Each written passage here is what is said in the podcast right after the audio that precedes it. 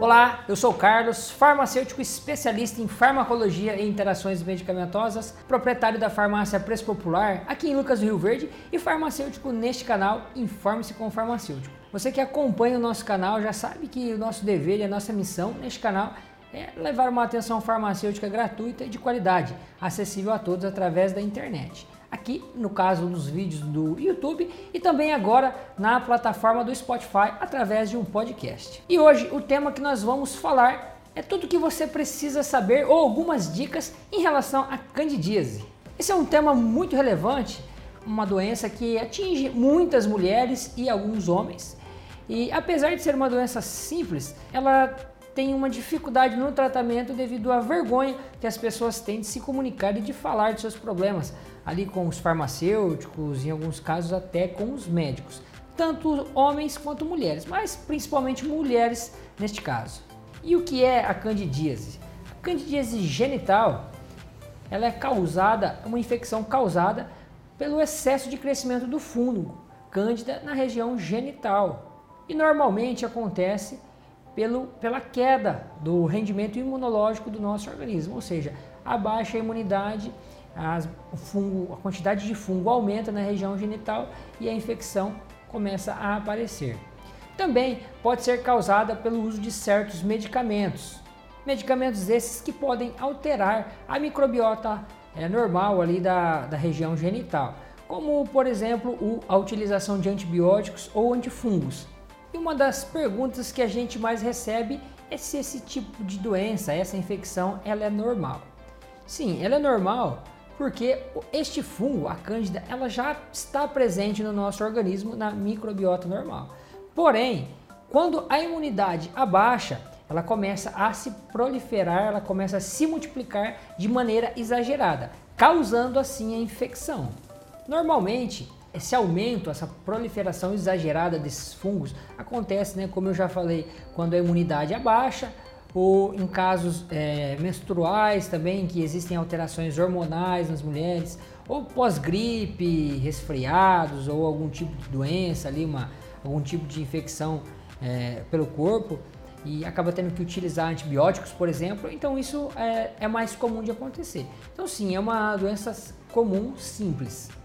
E o contágio? É, como eu disse, é um fungo que já está presente no nosso organismo.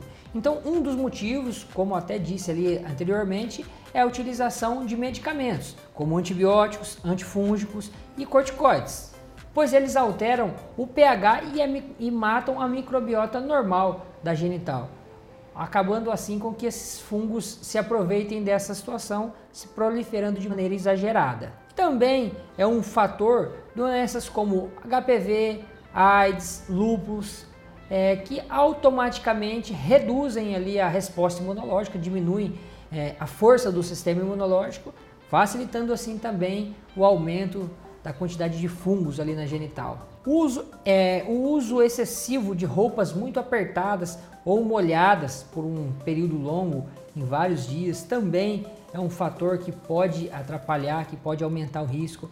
É, utilização de sabonetes específicos para genital várias vezes ao dia por alterarem o pH também pode ser um fator que desencadeia a cândida e usar costumeiramente absorventes por mais de 3 horas seguidas, ou seja, porque a região ela vai ficar sempre mais úmida, mais susceptível à proliferação do fungo.